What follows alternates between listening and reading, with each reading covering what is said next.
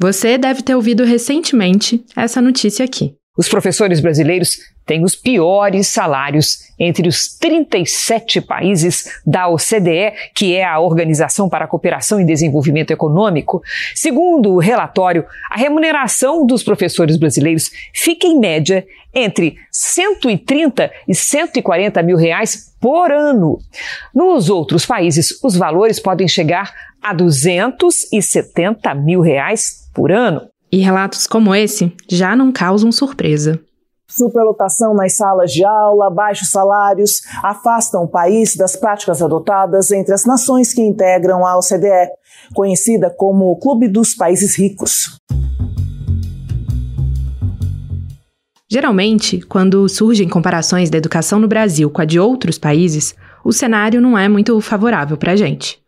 Mas será que ser professor em outros lugares do mundo é tão diferente assim? Eu acho que tem um peso maior, assim, talvez, do que no Brasil, eu diria. Não sei se peso é a palavra certa, mas é visto mais como uma carreira, né?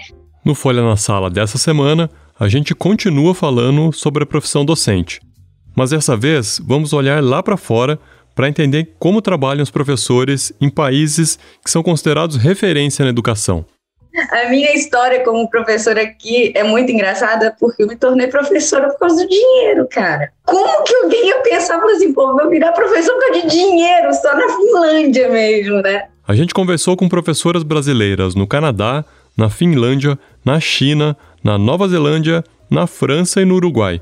E ouvimos muitas coisas boas, mas também várias dificuldades. E eu fui muito, muito colocada para baixo, assim. As professoras que foram nessa primeira creche meio que me colocaram no lugar de você não sabe nada. E foi muito, muito difícil, assim. Hoje, a gente te conta como é a realidade e o trabalho dessas professoras que estão espalhadas nos quatro cantos do planeta. E discute se o Brasil pode aprender alguma coisa com outros países. Eu sou Juliana Deodoro. E eu, Ricardo Ampudia.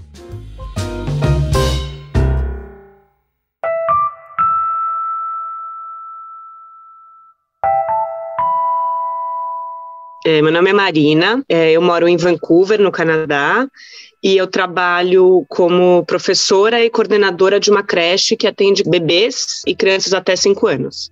A Marina Beth é pedagoga e mora no Canadá desde 2019. Assim que chegou lá, ela, que é formada em pedagogia pela PUC de São Paulo, tentou fazer equivalência de curso para atuar como professora. Mas o processo era tão demorado e complicado que ela resolveu fazer a faculdade de novo. E logo de cara, ela notou uma diferença em relação à graduação no Brasil é muito mais prático. Tanto que na faculdade que eu fiz, os estágios, diferente das outras faculdades aqui, os estágios são junto durante as aulas, então você tem todos os trabalhos de todas as matérias vinculados ao estágio. Então faz com que o curso seja muito prático, assim. O primeiro estágio não foi uma experiência tão boa, mas com o diploma na mão, a Marina conseguiu emprego em uma creche que atende os filhos de funcionários de um hospital. A Marina vê semelhanças entre o Brasil e o Canadá. A falta de vagas nas creches, por exemplo, é bem parecida. E uma coisa que ela destaca é a organização do sistema e as regras que o país estabeleceu para o funcionamento das creches. Na região dela, as creches só podem funcionar com autorização da Secretaria de Saúde, e a lei exige que os lugares tenham 6 metros quadrados de área externa por criança. Numa cidade com escassez imobiliária, isso prejudica a abertura de novas vagas. Tem também um limite para a quantidade de alunos. São no máximo 12 por sala, com um adulto para cada quatro crianças. Então eu tenho um professor chegando às sete e meia, depois eu tenho um chegando às oito, um às nove e um às dez.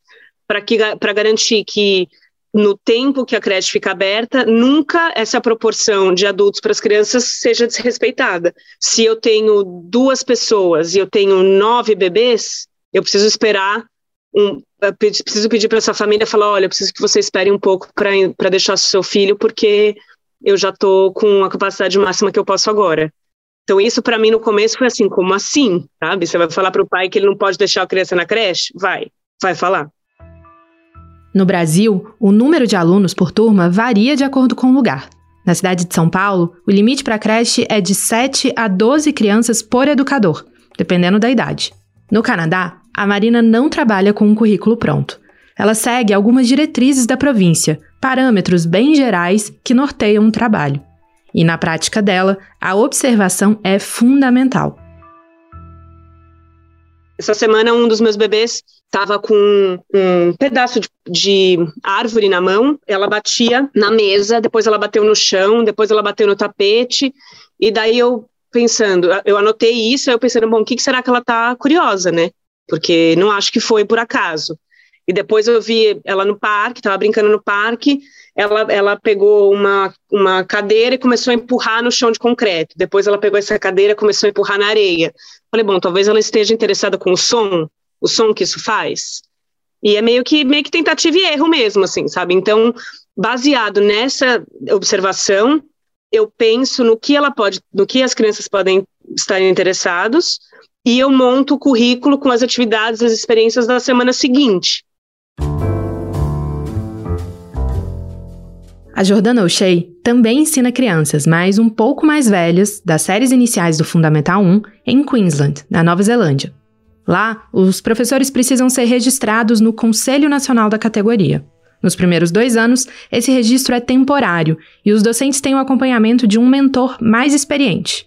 Nesse período, o professor também tem mais tempo fora da sala de aula. São dois dias livres por semana no primeiro ano e um dia livre no segundo, para atividades de rotina e preparação das aulas eles têm um sistema baseado em experiência. Então, se você é novo na profissão, você ganha tanto, aí vai aumentando cada ano, conforme você vai tendo mais experiência, e aí até um limite e depois não aumenta mais, basicamente. Vamos supor que você se formou, conseguiu o registro e está trabalhando. Você pode lecionar para sempre? Não necessariamente. Só se fizer formações continuadas. Inclusive, você tem que você, o seu registro de professor você tem que renovar a cada dois ou três anos. Estão mudando mudando isso um pouco, mas no momento.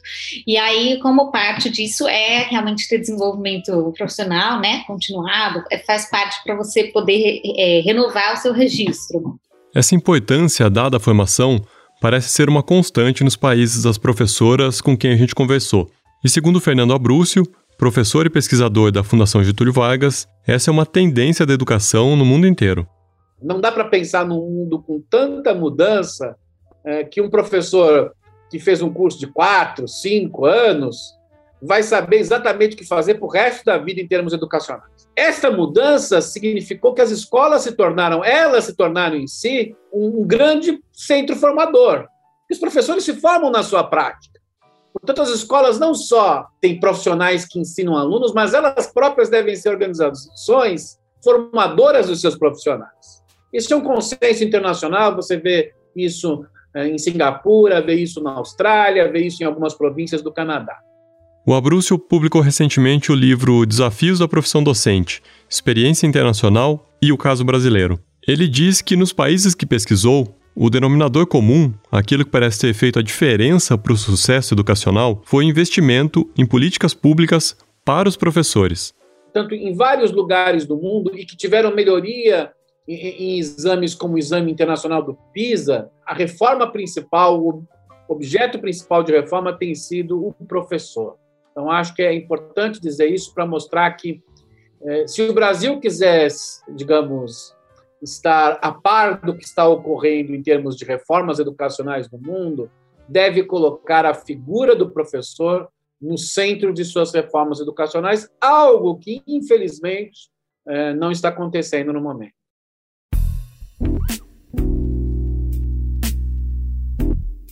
No começo da carreira na Nova Zelândia, a Jordana teve que lidar com um certo choque cultural na rotina dela como professora. As escolas, mesmo no currículo, sabe? As escolas têm muita autonomia. O currículo aqui é muito aberto, sabe? Então, as escolas têm muita autonomia do que elas vão ensinar. E isso é uma característica mesmo de propósito, proposital, porque eles falam que cada escola tem o seu contexto, né? Uma escola aqui na, na Ilha Sul, onde eu moro, os alunos esquiam, por exemplo, porque é frio. É, agora, lá na Ilha Norte, não, eles têm currículo, porque o currículo vai ser igual, sem não ter um contexto diferente. E ela conta que essa liberdade toda era confusa para quem estava começando a ensinar num outro país. No começo, meio que eu não sabia assim o que, que eu ensino, tipo, não tinha assim, né, no currículo, ah, isso aqui, depois no próximo, no próximo termo vai ser isso, não era assim. Tem escola que é mais, tem escola que é menos, então é, varia muito. Essa tal liberdade também chamou a atenção da Marina no começo, lá no Canadá. a experiência que eu tinha, mesmo com a educação infantil, era aquela coisa de não, agora é hora da roda. Então as crianças sentam e fazem a roda. Depois da roda tem aula de português. Depois aula de português tem leva as crianças para aula de música. Então assim, o currículo aí era muito mais segmentado do que eu vivo aqui. A gente incentivava que as crianças é, fossem críticas, tudo isso, só que assim, por meio de experiências que eu propus e que eu acho que elas vão fazer desse jeito, sabe? Elas têm que chegar em algum lugar. E aqui eu vejo que o lugar que elas têm que chegar é o lugar onde elas estão, sabe?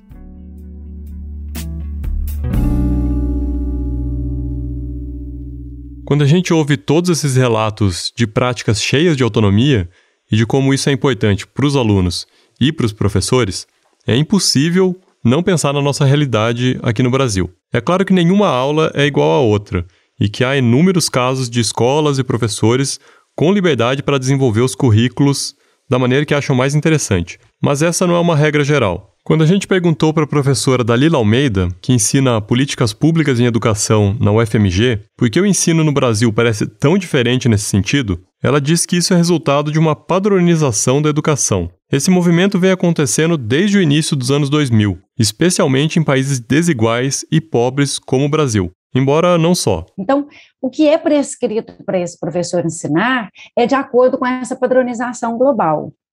E, e por que, que ele precisa ser muito controlado? É porque não se confia nesse professor. A falta de autonomia vem da falta de confiança que se tem nos professores. O Fernando Abrúcio, da FGV, vê essa questão de uma forma um pouco diferente. Eu diria que boa parte dos professores no Brasil tem medo da autonomia.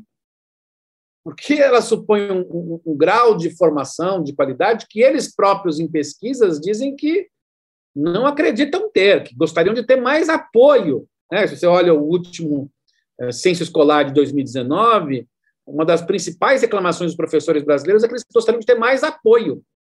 Portanto, uma parte da autonomia tem a ver com a capacidade de você formar melhor os professores e formar num sentido mais amplo, não é só formar a universidade, é criar condições formativas melhores. Além disso, ele cita outras duas condições para o professor ter maior independência. Então, só existe autonomia se tem um ambiente de comunidade coletiva de aprendizagem que alimente a, a prática docente. Esse é um segundo ponto. E um terceiro ponto, que a autonomia também deriva da, da, do grau de valorização da profissão docente numa determinada sociedade. Quando a sociedade valoriza o professor, ela vai investir mais no professor, vai pagar mais para o professor, haverá uma ideia para parte dos jovens de que ser professor vale a pena. Então, nesse sentido, a, a autonomia também vai estar vinculada, por exemplo, à baixa rotatividade dos professores.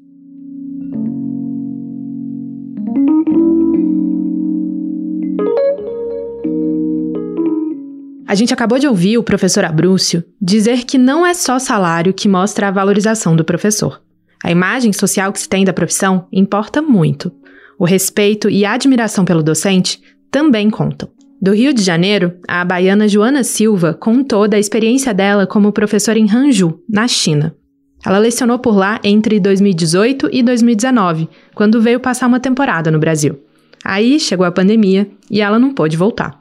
Existe um status de professor na China. E ser professor estrangeiro dá mais status ainda. Então, eu sei, quando eu, o fato de eu ser uma estrangeira e ser uma professora estrangeira era algo que dava, me, me colocava no lugar de destaque, sabe? A Joana é formada em administração e acabou em Hangzhou depois de fazer um mochilão pela Ásia. Lá, ela aplicou para vaga num centro de treinamento chinês. Esses centros são como escolas especiais, pagas, onde o aluno pode aperfeiçoar algumas áreas de conhecimento. No caso dela, era um centro de treinamento de línguas, onde ela ensinava inglês. Ela conta que essa valorização do professor faz parte da cultura chinesa. Tinha isso que era muito curioso, porque quando eles me viam na rua, eu morava perto da, da escola, então eu encontrava os pais dos alunos no mercado. Eu andando no shopping, eu encontrava, sempre encontrava um ou outro. E tinha esse negócio, nossa, a teacher Joanna, né, Laoshi, que, que chama o professor, tipo, Laoshi Joanna, ou Joanna Laoshi. E aí tinha esse negócio de querer tirar foto, de dizer, olha, essa aqui é minha professora. Então era bem, era bem interessante. Eu me divertia.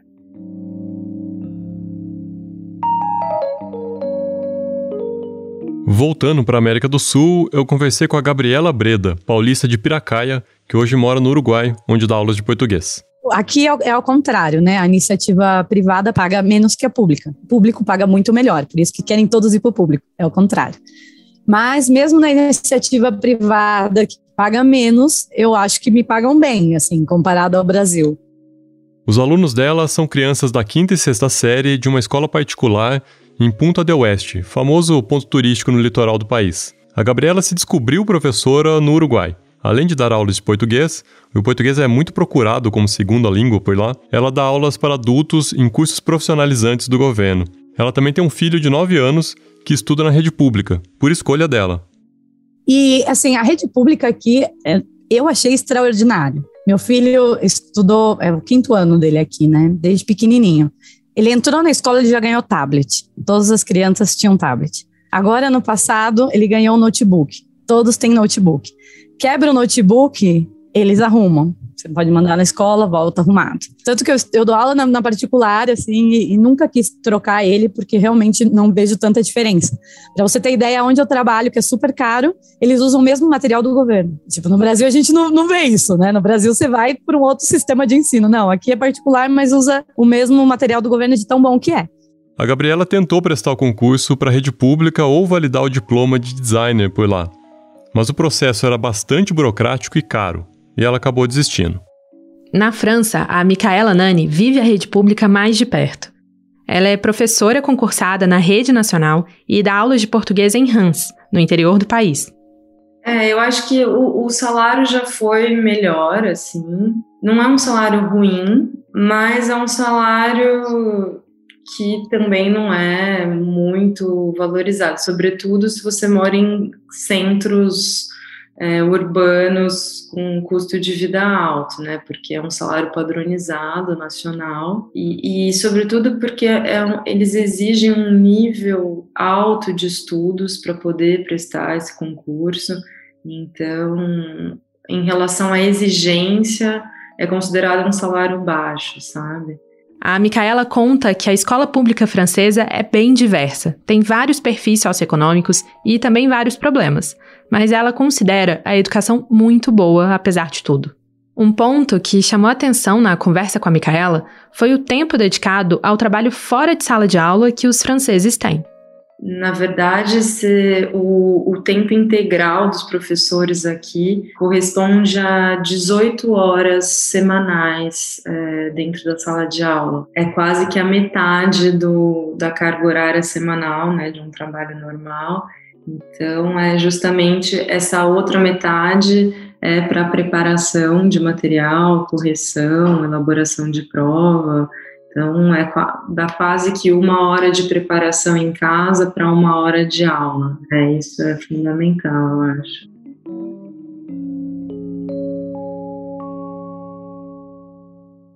Quando a gente faz essas comparações entre o Brasil e outros países, o jeito mais fácil de apontar as diferenças é por meio de rankings. E nos últimos anos, um teste em especial tem sido usado para isso.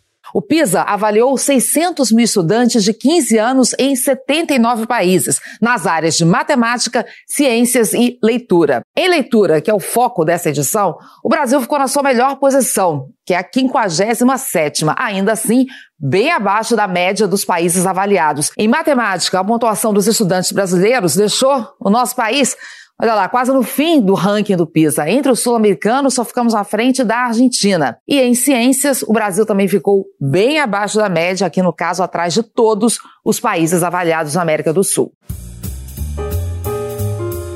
Foi o PISA que revelou para o mundo a qualidade da educação na Finlândia. O país ficou em primeiro lugar no teste em pelo menos uma das competências em 2000, 2003 e 2006, e continuou aparecendo entre os 10 melhores até 2015, o que fez com que fosse considerado por muitos anos como a melhor educação do mundo. E o segredo desse sucesso, de acordo com a professora Ayla Patrícia, pode ser explicado por vários fatores. A Ayla mora na Finlândia desde 2005. Ela é formada em administração e começou a dar aulas de português para adultos em 2008. Depois que o bicho da docência picou a Ayla, ela foi fazer mestrado em pedagogia para poder dar aula de português na rede pública e teve que aprender a dificílima língua finlandesa. Há alguns anos, ela começou a trabalhar mediando a visita de grupos brasileiros que querem conhecer o sistema educacional finlandês, e também dá palestras e consultorias sobre a experiência do país. Na verdade, a Finlândia tem hoje 5 mil escolas públicas e 62 privadas. Não existe, assim, praticamente uma escola privada. E as escolas privadas que existem, elas são gratuitas também para o aluno. Elas só são privadas em termos burocráticos. Por quê? Porque elas não recebem o, o, o dinheiro do governo federal. A chamada experiência finlandesa é, na verdade, um processo de décadas, que começou com um grande investimento na educação e no professor. O salário por lá não é estratosférico, mas é bom. Um professor finlandês do ensino médio chega a ganhar 4 mil euros. Em comparação, o engenheiro civil ganha cerca de 5.500 euros. E foi justamente o salário o que mais atraiu a Ayla para a profissão. Outra coisa que ela contou é que a burocracia de sala de aula é bem menor, porque fica tudo centralizado em um único aplicativo. Nós temos um aplicativo na escola que está tudo junto. Então, eu, como professora, eu não tenho 20 programas para ficar alimentando, para ficar pensando, ah, isso aqui eu vou ter que colocar dados para os pais, isso aqui eu vou ter que colocar dados para os alunos, isso aqui eu vou ter que fazer planejamento. É muita coisa. E no Brasil, o professor brasileiro, ele tem isso. Depois de reinar por algumas edições do PISA, a Finlândia foi superada por outros países, como Singapura. E na última edição, em 2018, foi a China que ficou com o primeiro lugar. Isso é particularmente interessante porque se tratam de sistemas bem diferentes. Na Finlândia, o retrato que a Ayla descreve é de liberdade total. E o professor ele tem uma ética muito grande aqui. A gente cumpre o que não é o que, o que nos é passado sem ninguém ficar em cima. Você fez, você fez, eu nem vejo minha diretora, nem sei, nem não tenho ideia, sabe? Tipo, não, vejo ela uma vez por ano, juro para você. Não existe essa coisa do diretor entrar na sala de aula e ver como é que você está dando aula. A gente não tem nem coordenador, não existe coordenação na, na Finlândia. Não existe coordenador na Finlândia. E tem um motivo, e tem um motivo para isso acontecer. Eu só pude dar. Lembra que eu te falei que eu fiz meu mestrado em finlandês?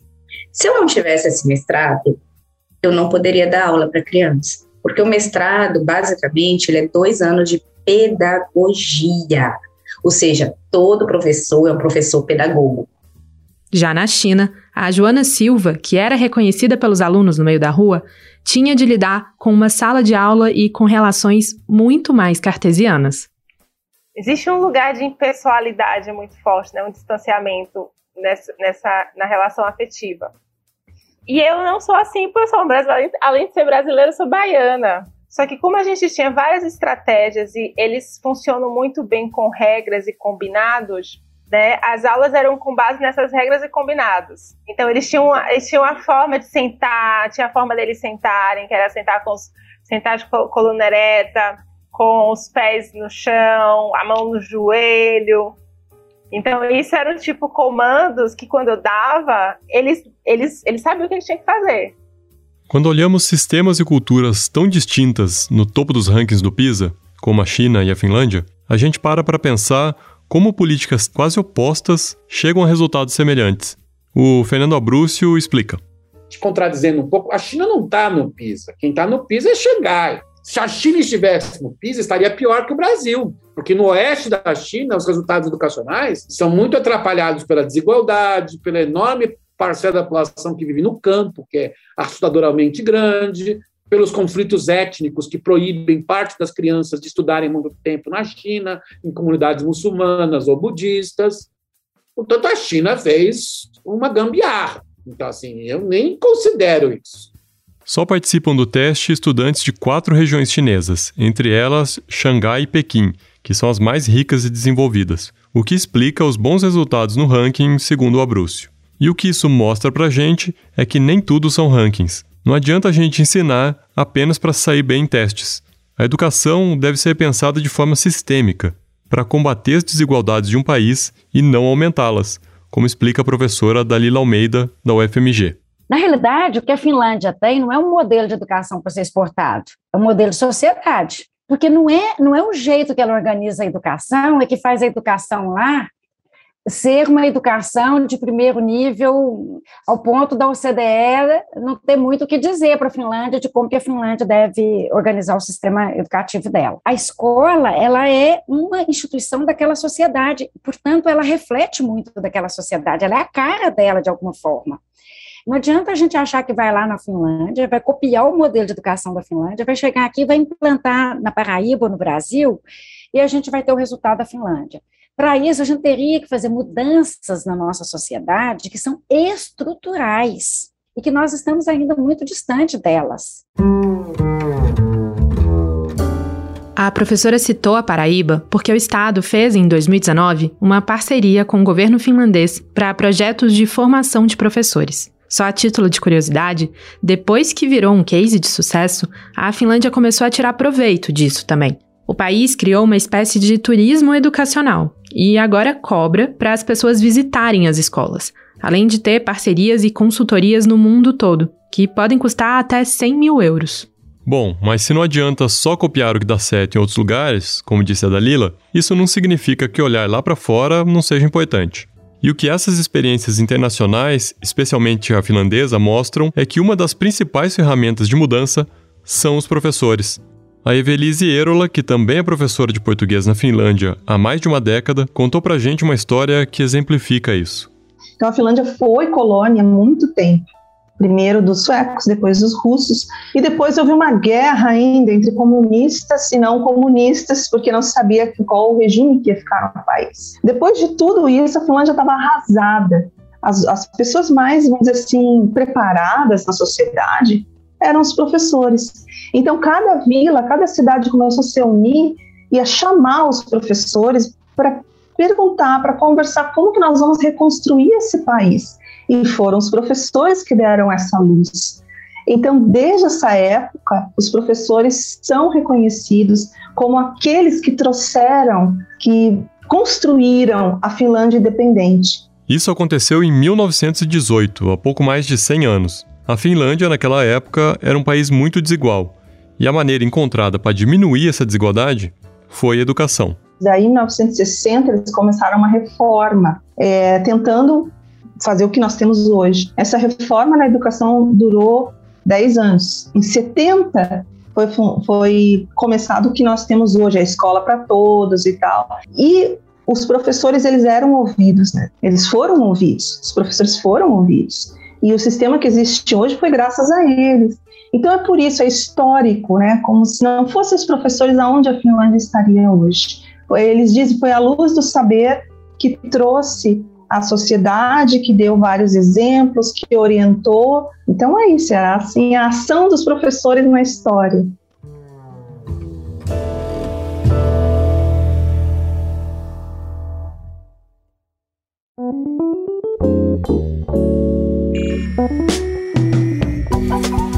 Esse foi o Folha na Sala, o podcast da Folha para professores em parceria com o Itaú Social. Nossos episódios vão era às terças-feiras, a cada 15 dias, no site da Folha e em todas as plataformas de podcast.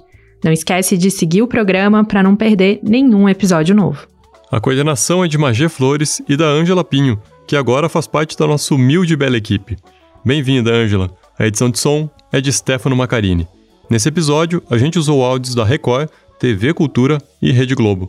No próximo programa, vamos falar sobre como a pandemia mudou o que é ser professor. Tchau! Até mais!